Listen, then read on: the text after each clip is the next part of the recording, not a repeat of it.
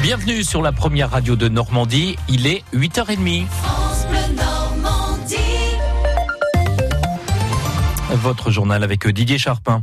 Un Normand fait partie des deux touristes français portés disparus au Bénin. Il s'agit d'un homme originaire de Barenton, dans le sud-Manche, où réside sa famille. Cette dernière confirme qu'elle a été alertée par le Quai d'Orsay.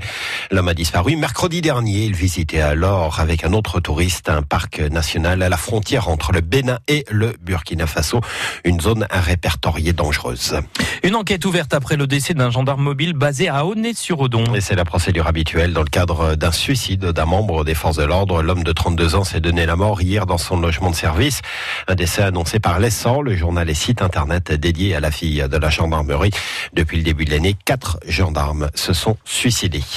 Sale comble hier pour le meeting de la République en marche en vue des européennes. 800 personnes au centre des congrès à Caen pour écouter euh, notamment le Premier ministre, Édouard Philippe, ou encore Nathalie Loiseau, la tête de liste. Cette dernière a défendu le concept européen lors d'un discours très prononcé sur la transition énergétique. Ce que nous portons, ce que nous voulons, ce pourquoi nous nous battrons, c'est pour une Europe de progrès. De progrès écologique d'abord, parce que c'est la première urgence. C'est maintenant ou jamais. Il y a devant nous un péril immense, alors ne tremblons pas, ne nous résignons pas, ne nous divisons pas, agissons.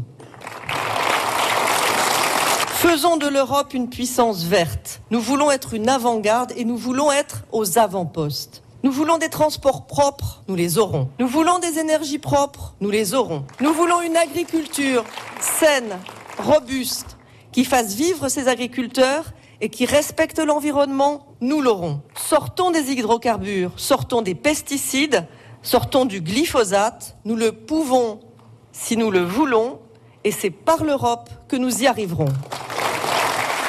Nathalie Loiseau, hier soir au centre des congrès à Caen, propos recueillis par Michel Legorju, discours sur l'écologie, dans la continuité de mesures annoncées par Emmanuel Macron après un rapport inquiétant de l'ONU sur euh, l'état de la planète.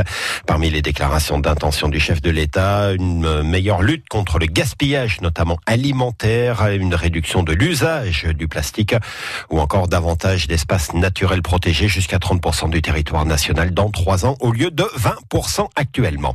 Enfin, en sport, le CBC à Denain ce soir. Denain dans le Nord, un match très important pour les basketteurs canets engagés dans la course au maintien en Pro. La Normandie peut désormais activement hein, maintenant préparer les cérémonies du 6 juin. Parce que les sites des grandes cérémonies ont enfin été dévoilés hier. Sans surprise, il y aura le cimetière américain. Emmanuel Macron sera aux côtés de Donald Trump, mais aussi Colville-Montgomery pour un hommage au commando Kiefer ou encore le secteur de Juno Beach, donc secteur canadien retenu, lui, pour accueillir la grande cérémonie internationale. Ce sera même une première pour rendre hommage donc au Canada, dont l'implication a été très forte il y a 75 ans. Francis Gauguin. Nom de code Juno, soufflé par un lieutenant-colonel canadien dont l'épouse s'appelait Juno. Juno est ainsi devenue l'une des cinq plages du débarquement, un secteur de 8 km de long qui regroupe les communes de Saint-Aubin, Bernières, Grès-sur-Mer et Courseul. C'est dans ce secteur que vont débarquer le 6 juin 44 quelques 21 000 soldats canadiens. Ils appartiennent à la troisième division canadienne et la deuxième brigade blindée. Léo Gariepi est un de ceux-là. Il est l'un des tout premiers à avoir débarqué au petit matin à Courseul aux commandes d'un tank. J'étais chef de char amphibie. Nous étions l'attaque initiale de l'assaut sur la plage ici, en cet endroit même. J'avais la trouille un peu de monter sur le chemin qui m'avait été indiqué. Je croyais que c'était miné. Alors j'ai pris tous les jardins partagés derrière la maison, j'ai défoncé 12 murs. On était ébahis parce que je parlais français. Alors, on m'a demandé de quelle façon j'avais appris le français, mais je sais pas le temps de discuter mon bilinguisme, hein, et allez vous abriter. Des Canadiens qui avaient pour mission de libérer au soir du 6 juin l'aéroport de Carpiquet. Ils constituent une solide tête de pont après 24 heures de combat, mais il leur faudra batailler ensuite pendant près d'un mois pour atteindre les environs de Caen. Un épisode commenté à l'époque par Marcel Ouimet, le reporter de Radio-Canada. Au deuxième jour de la bataille de Carpiquet, les Canadiens occupent toujours le village qu'ils ont enlevé à l'ennemi sans trop de difficultés, mais les soldats du Québec et d'autres parties de l'Est du Canada se trouvent dans une position assez exposée. Soumis qu'ils sont au feu constant des mortiers, des canons et des mitrailleuses de l'ennemi. Et c'est le 9 juillet, plus d'un mois après le jour J, que les Canadiens libèrent enfin la rive gauche de Caen. 5500 d'entre eux ont été tués durant la bataille de Normandie. Il est donc important aujourd'hui de leur rendre hommage, estime Olivier Dufour. Il enseigne l'histoire à des collégiens d'Hérouville-Saint-Clair. Pour les jeunes générations, je pense que c'est important de modifier un petit peu le, le point de vue qu'ils ont, qui est assez américano-centré, ou alors effectivement quand on est plus sur Wistreham, les Anglais.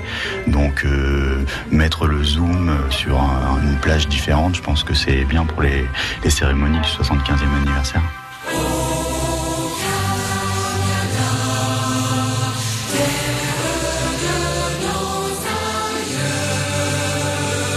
Les Canadiens et le jour J, c'était notre plus de l'info, signé Francis Gauguin, à retrouver sur francebleu.fr, comme le programme d'ailleurs complet des cérémonies du 75e anniversaire du débarquement.